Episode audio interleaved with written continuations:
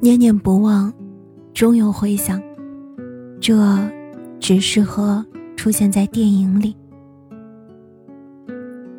在这形形色色的感情世界中，我见过有人分手一周撕心裂肺、寻死觅活；我见过有人分手一个月，郁郁寡欢，活得像行尸走肉；我见过有人分手半年，心痒难耐，忍不住打探对方的消息。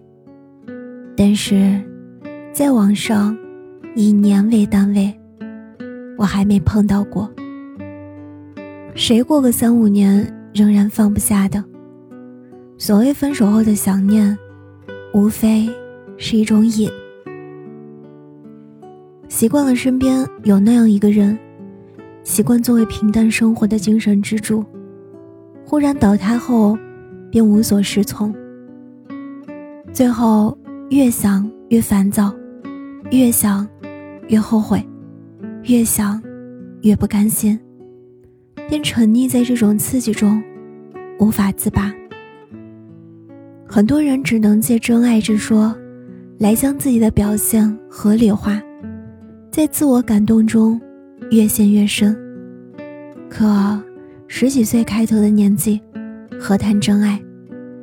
倘若是真爱。就不至于闹到分手，这只不过是漫长人生路上的一个里程碑，记录着你某个阶段的败与不成熟。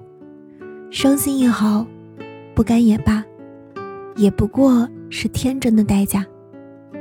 这种放下不甘心的状态，完全取决于你自己。很多人分手之后都在等，至于在等什么，可能。也就只有自己知道。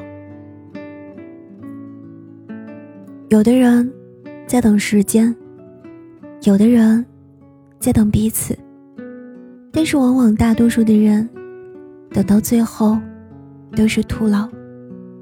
既然总有一天要放下，何不快点解脱？